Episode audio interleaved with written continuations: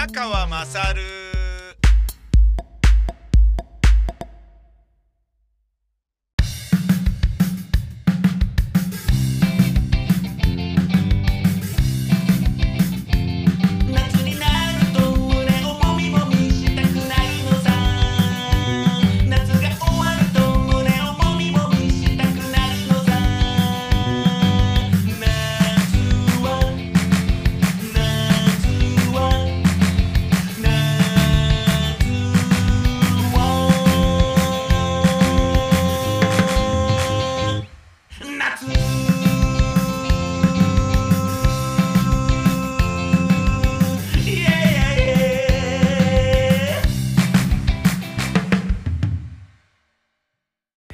ラゴミをなくすっていうことは、まあ日常的に考えるじゃないですか。で、まあそれを習慣づけていかないと、こういうのってどうにもならないので、なるだけね、めんどくせえなと思いながらも頑張るように僕もしています。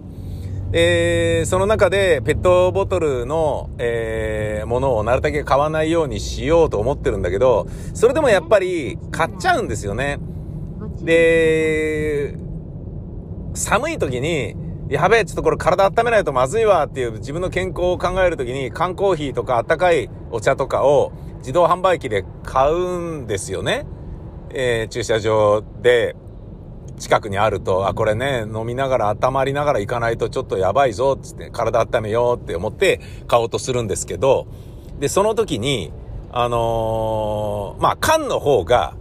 熱を、えー帯びてるから、手で握ってね、あったかいっていう風に感じるけど、飲み始めたらまあそんなに変わんないのと、で、缶の場合は、えー、捨てるのがね、ちょっとまたプラゴミとは違って面倒くさいじゃないですか。面倒くさいんですよ。でね、出せる日っていうのも缶はプラゴミに比べてめっちゃめちゃ、あの、日にちが少ないから、でも、だから、だからそういう理由で、プラを、プラのホットドリンクを買うっていうのも俺ちょっと違うな。うん、そこは構わず缶買うようにしようかな。いや、今ちょっと喋りながら思ったな。うん。で、僕はその缶のゴミ出すタイミングが、あの、すごい気をつけていかなきゃいけない、気をつけていないといけないとかになると、あの、それでちょっとストレスだから、ペットボトルのホットドリンクを買うようにしてるんだけど、で、ペットボトルのホットドリンク買うと、缶と違って、まあ飲みやすいですよ。あのキャップついてるからね。車に乗ってても。で、置いといても、ちょっぽちょぽんとかって言って、跳ねてね、わーい、びしょびしょになっちゃったとかっていうことないので、それはいいんだけど、ただ、ご存知の通り、あったかい時間ってのは異様に短いんですよね。あの、あ、ったかいっていう風に思えるタイミングっていうのが、すっげえ短くて、すぐ普通の常温になっちゃうじゃないですか。ペットボトルは。缶コーヒーの方がまだ、ねえ、あれだよね。うん。で、そのね、せっかくあったかいの買ったのに、開けてグビグビグビグビね、結構テンポよく飲まないと、ね、すぐ冷たくなっちゃうから、これなんかならんかと思って、だけど、あのー熱いのをガブガブガブガブ飲むのも嫌じゃないですか。で運転しながらチビチビチビチビね、体を少しずつ温める、少しずつ温めるっていう風にしたいんだけど、それができないからこれなんとかないかなと思って、僕この間ですね、分かったこうすればいいんだと。プラゴミ出さないためにもこれがいい。えー水筒というのを、えー使って、家でお湯を注ぐだけでできるカフェラテみたいなやつの粉末のやつね。えー、それでカフェラテ作って、熱湯でね、も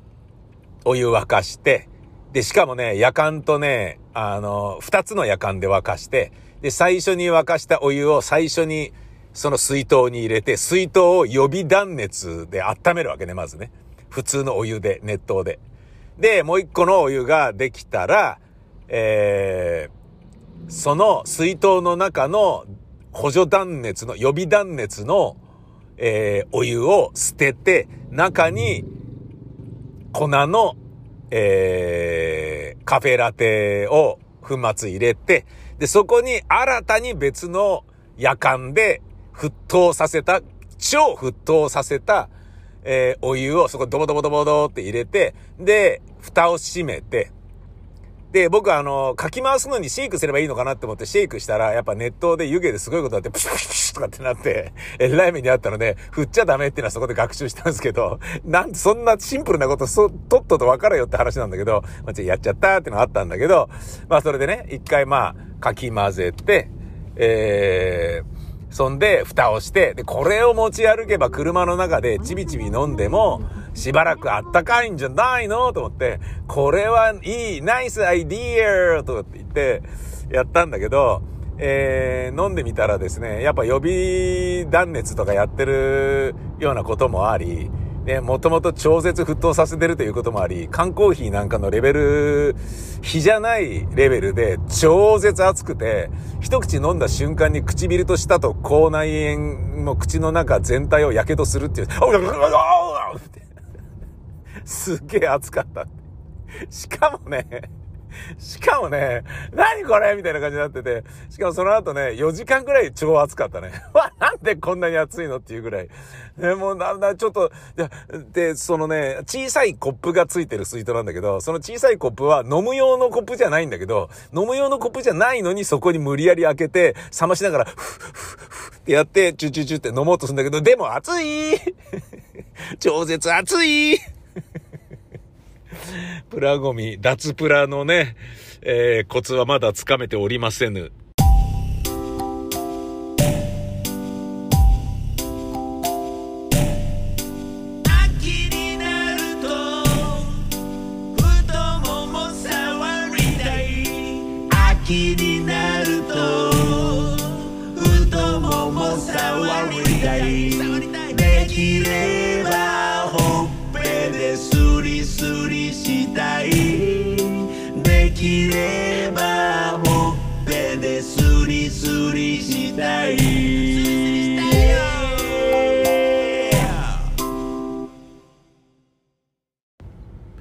お前のお母ちゃん、宮川勝です。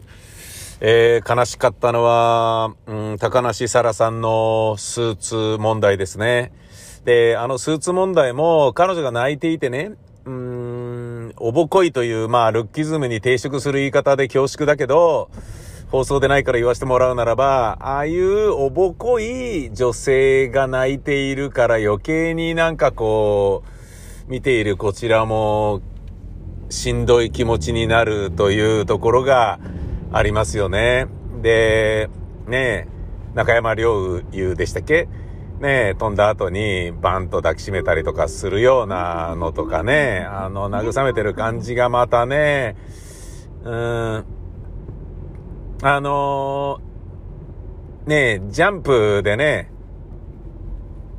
船木たちがね、あのー、失敗ジャンプしちゃった仲間にね、大丈夫大丈夫みたいな感じでこう言いに行ってるのとか、ああいうのをちょっと思い出したな。団体競技っていうのはやっぱドラマがありますね。うん。で、なんか、悪くないと思います。僕は団体競技が増えるのは。うん。まあ、あの、悪くないと言いながらも、えー、例えばね、日本のスポーツクライミングなんかは団体競技があったとしたら、絶対、俺たち強いよね、つって、楢崎智也も、まあ、今となったら楢崎智也の奥さんのね、姉さん女房の野口昭夫もね、みんな言ってたけど、これね、絶対単体あったら絶対うちら強いよね、とかってって。ね、本当にそうだと思うんだよね。うん。だけど、まあ、それではなかったけど、で、団体ってことで言うとね、柔道が、ね、個人では結構金メダル取ったのに、東京五輪の話ね。あの、団体で、あの、ベロ負けするっていう非常にあの悲しいね、あのー、決勝戦でしたけど、えー、まあ団体戦はね、でもまあ、なんだろうな、それによるドラマもあるし、うん、で、仲間のためにみたいなね、いわゆる、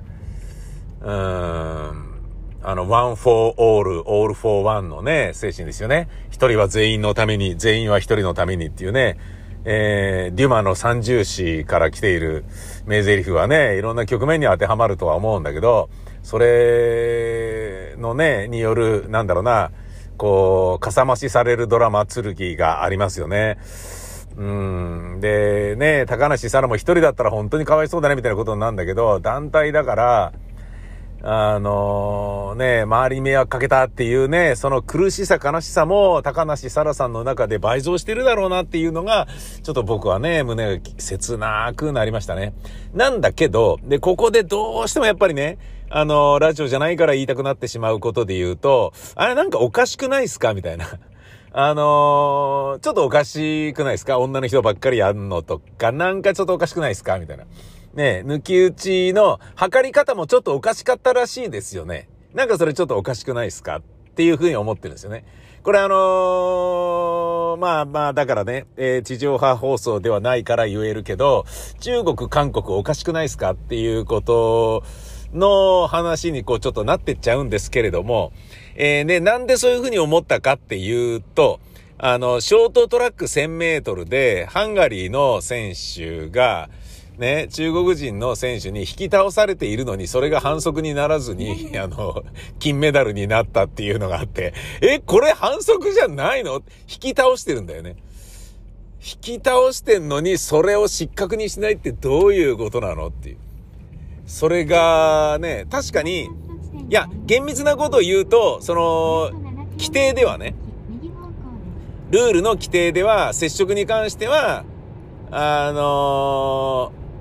なんか、接触したらダメとか、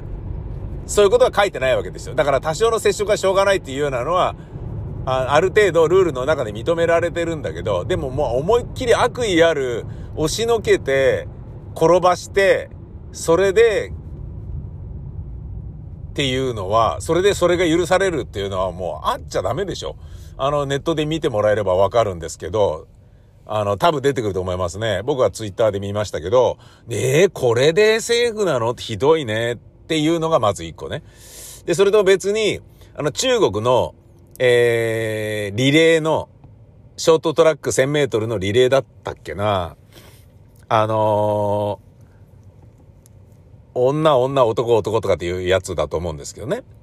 で、それで、Bluetooth タッチっていう、もうなんかね、スラングまで生まれて、面白に塗り替わっちゃっているのが、えー、要は、タッチしてないのにリレーが続いたよね。それを許してんのどうなのっていう話なのね。で、まずこれにはいろいろな国が絡んでて、中国が、えー、要は、タッチして、バトン、バトンはないけど、タッチして、次の滑走者に、えー、まあ、チェンジする時に、その、タッチする選手とされる選手の間に割り込んで、走ってったロシアの選手がいて、で、それは、えー、反則だろうってことなのね。で、その、後でそれビデオ判定したら、割り込んだロシアは明らかに反則だろうと。で、よく見たらアメリカの選手が、その割り込んだロシアの選手が割り込まなきゃいけなくなるかもしれないようにちょっと線を越えてたみたいで。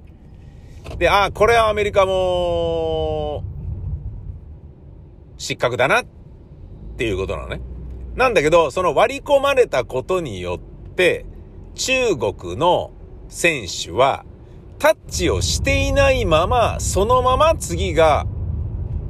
進んでいったってことね。だからまあ、よく、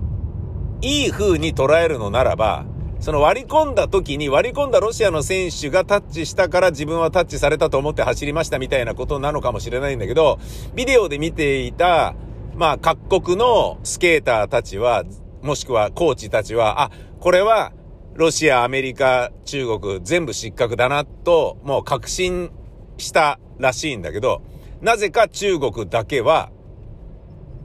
失格にならずに、つまりタッチしてないのに走って、決勝に進み、金メダルを取ったっていうことがあってね。で、そういうのがあると、こう、どうしてもやっぱ思い出してしまうんですよね。あのー、まおちゃんとか、ね、滑る前に、ね、日本の君が代のね、音楽を途中でね、音響の故障ですってバシンって止めたとか。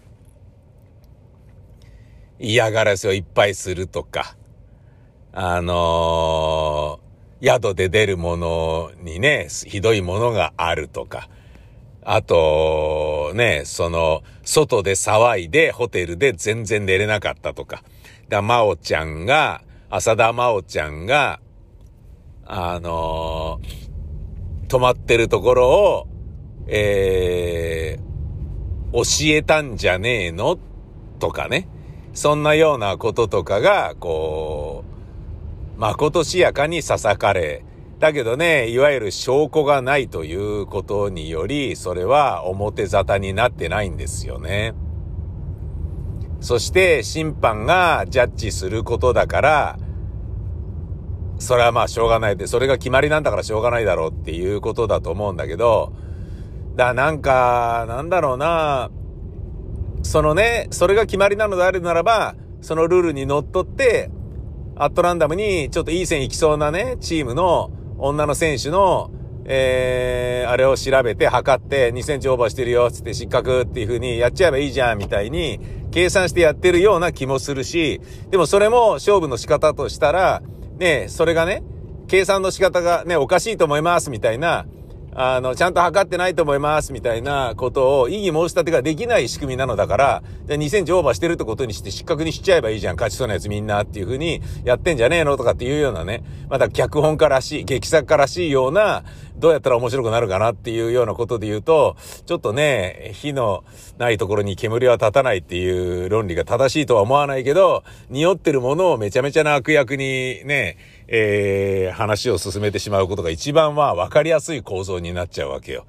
で、このね、僕のね、嫌な歪んだ性格は、日韓ワールドカップの韓国の選手のね、イタリアの選手の頭蹴るとかさ、もうぐちゃぐちゃな、ね、審判を買収したに違いないとしか、ね、もうみんなが思ってる、ああいうようなね、うん。で、あれもね、もう韓国はね、日本に負けるのはダメだとかって言って、本当はね、日本のワールドカップっていうのが、ね、決まりつつあったのに、韓国割り込んできてああいう風になって。でね、みんなスペインから何からね、もう二度と韓国には行かないと。ふざけんなと。ソン・フンミンは認めてるけど、それ以外は一切認めんし、二度と行くことはない国だろうと。その代わり日本はすごかったっていう風に言われたんですよね。だから逆に、まあ、よくわかってない人にはアジアはこれだからっつって日本も悪いイメージに受け止められるかもしれないっていうのが僕はすごい嫌なんだけど、でも日韓ワールドカップによって日本の試合はあんなにね、日本で試合した時はあんなに艦隊してくれて設備も良くてね、充実してたのに韓国に来たらなんだよこれみたいなことにより、日韓ってこんなに違うのねと、同じ開催、共催局でもこん、共催国でもこんなに違うのねっていうのを理解してもらえたっていうね、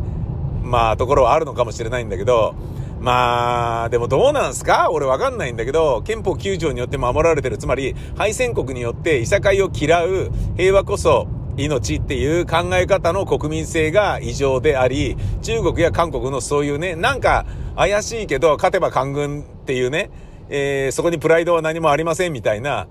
あのーことを、だって韓国のね、選手はね、いや、頭があったから蹴ったんだとかって開き直って笑いながら言ってるとか、わけわかんないじゃないですか。そんなのスポーツマンでも何でもないよね。それでも勝てば嬉しいっていう寂しさが、ね、スポーツマンの癖にあるんであれば、僕はそれはね、嫌だなって思うんだけど、でも、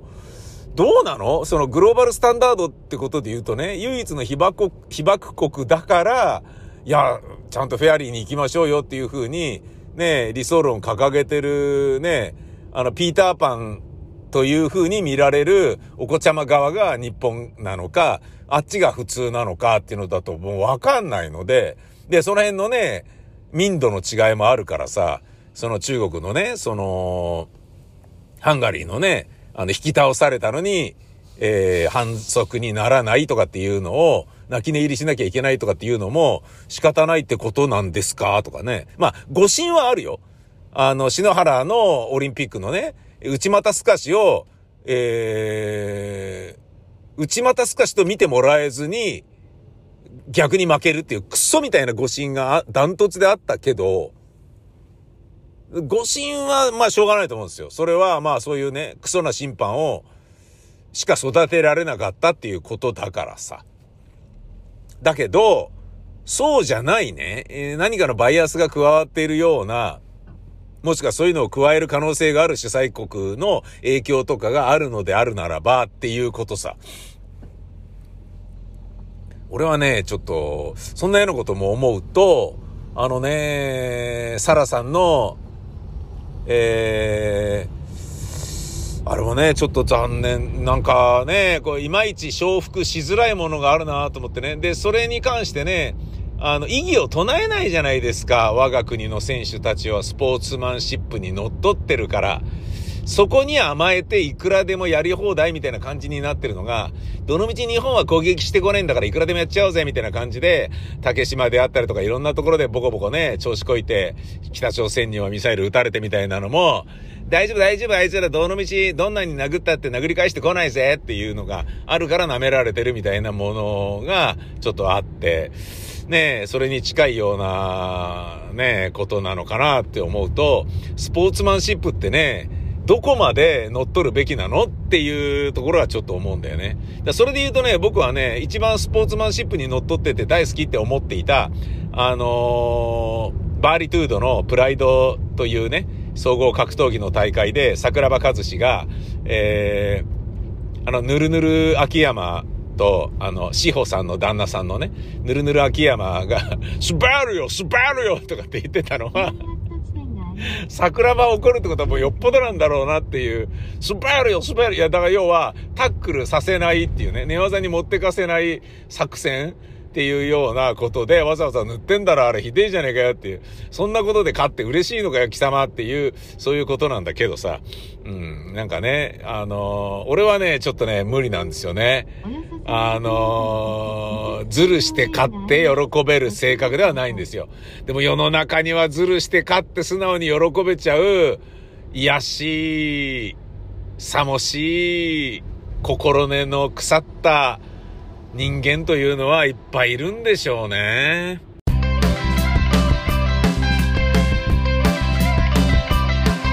下着の中にわさわしてみる。もじゃもじゃしてるね。そうさむれむれのちょんちょんちょん。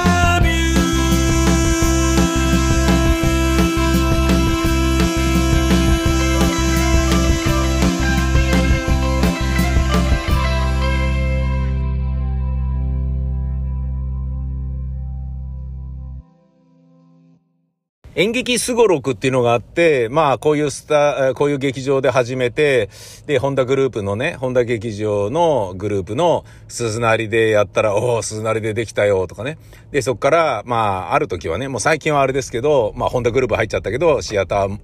えーなんだ、モリエールじゃねえや。あの、シアタートップス。のね、あの、はしご階段を楽屋から上がるっていうのが夢でとかっていうようなのがあって、で、最終的に本田劇場行けたらいいねとかっていうような、で、まあね、あの、認められた証が、えー新宿紀ノ国屋ホールみたいな、そういうなんか、いわゆる演劇すごろくっていうのがあったんですけど、で、またそのすごろくとは別に、鴻上庄司さんも一時憂いでいたけれど、演劇、劇団での演劇の活動がテレビドラマに出演する俳優になるための養成所みたいな感じに演劇がなってはいけないみたいなことが言っていたのね。で、それはまあわかるけど、でもやっぱりね、食えるんだったらね、つまんない作品だろうが、人にたくさん見てもらえるテレビドラマの方がいいという考え方もあるよねっていう、まあ要はね、生活しなきゃいけねえんだよっていうことだと思うんだけどさ。で、それもまあわからないでもない。で、その議論は別に今したいわけではないんだけど、俺が今ここで取り上げたい話は、テレビとラジオと YouTube っていうのが今どういう関係にあるのかなっていう話。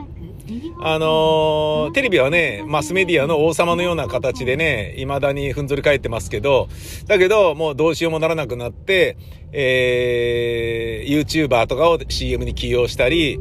えー、ね、あの CA、あの、ドラマやバラエティとかにも出てもらうようになったりしてるじゃないですか。ね。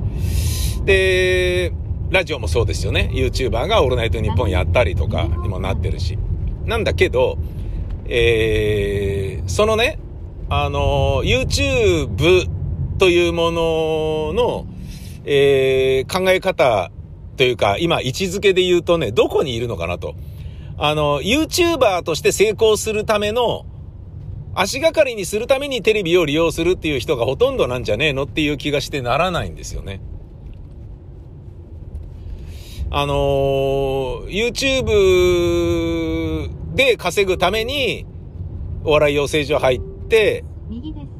YouTube で稼ぐために、あのー、いくつかのテレビ出させてもらって、で、本当にやりたいことを YouTube でやる、みたいなね。うん、なんか、テレビがね、YouTuber の、あのー、名刺を配るような場所になっちゃってるのかとか、なんかね、そういう気がしてきて。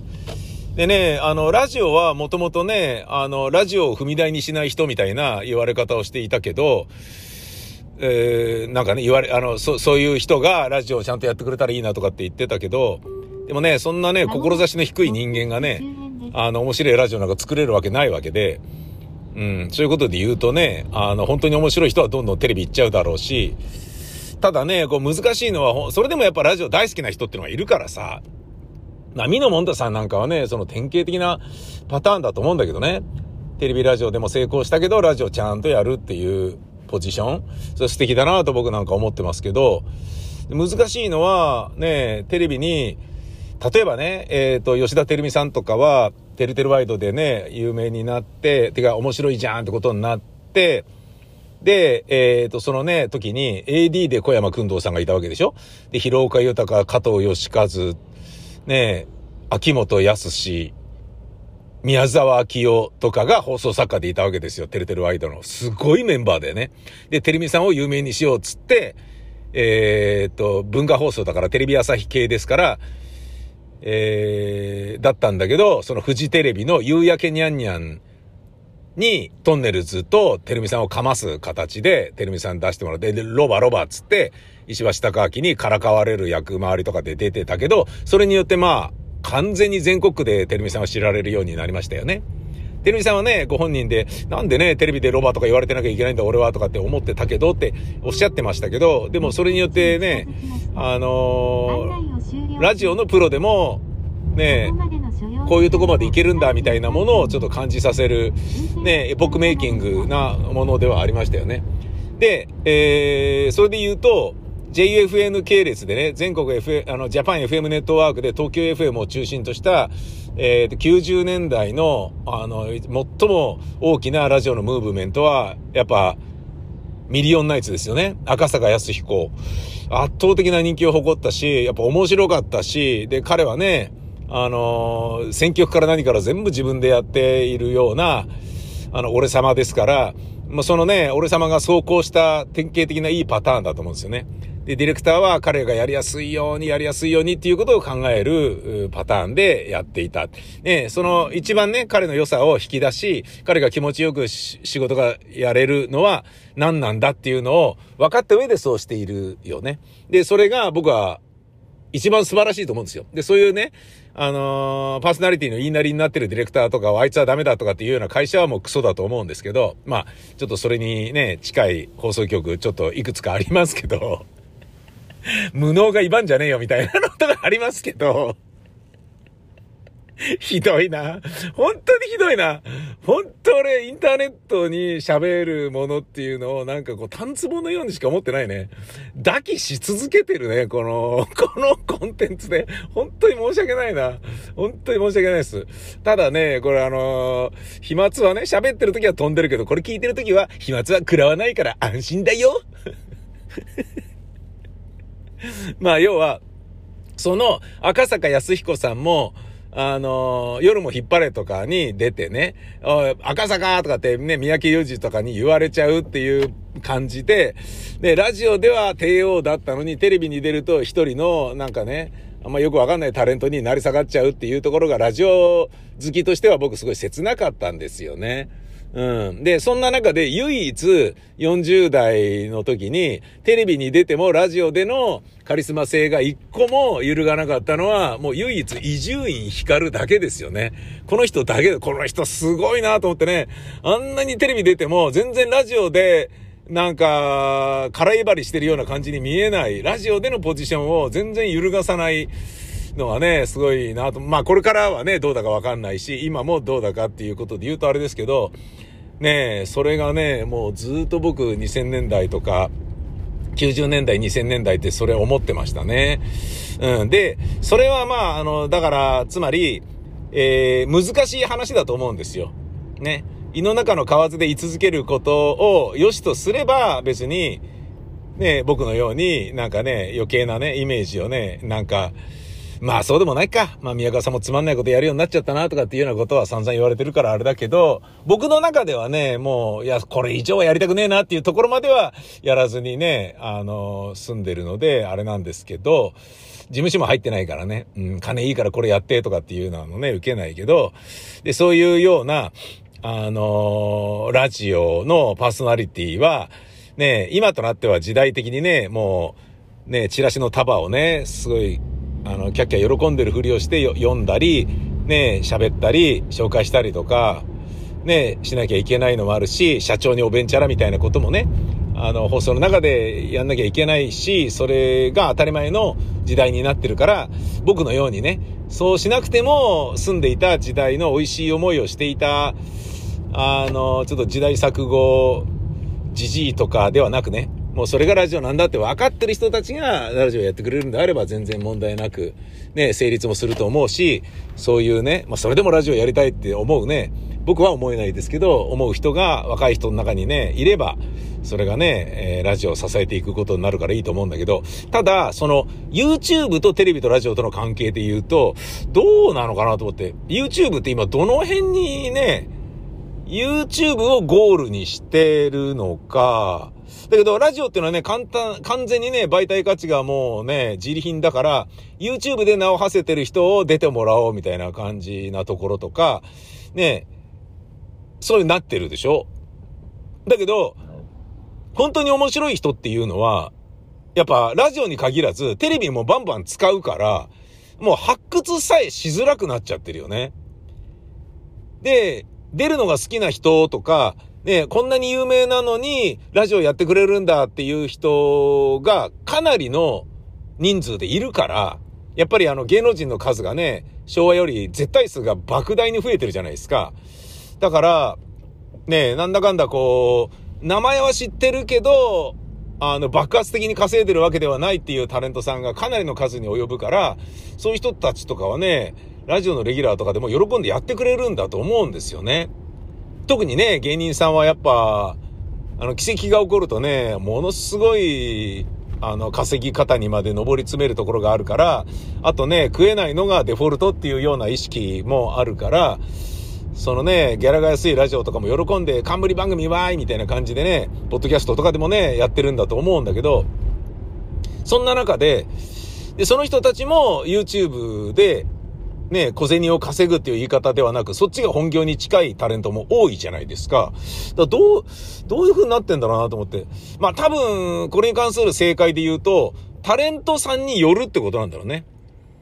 だから、テレビのレギュラーはないけど、一仕事終えて、人に知られてるけど、改めてあの人がこれからどうなっていくか楽しみだねっていう刺激がもう一般市民にはない、そういう一仕事終えたタレントにとっては、YouTube で固定給を稼ぐ、で、仕事が入ったら、またね、再ブレイクを狙うみたいな、そんな感じの位置づけだったり、で、売れる前であれば、ねあの、出る場所が欲しいから自分の表現の場として、研鑽の場として YouTube も使うよ、みたいなことなのか、とかね。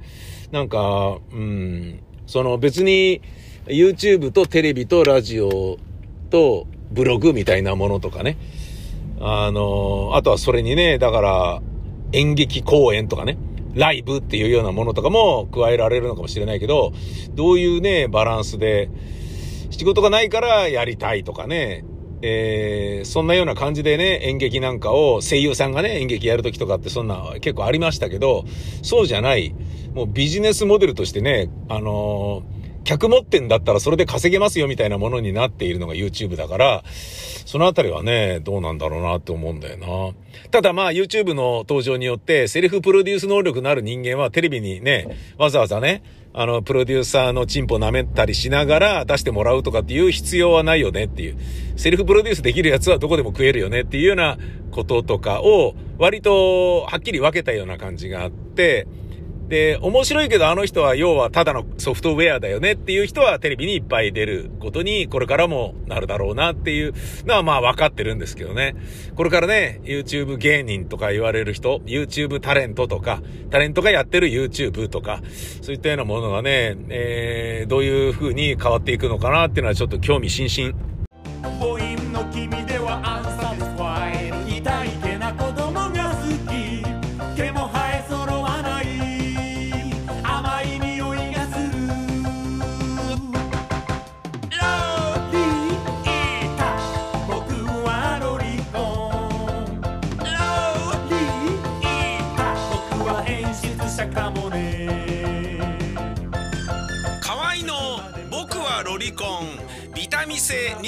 好評発売中ビタミセの URL は v-mise.com v-mise.com です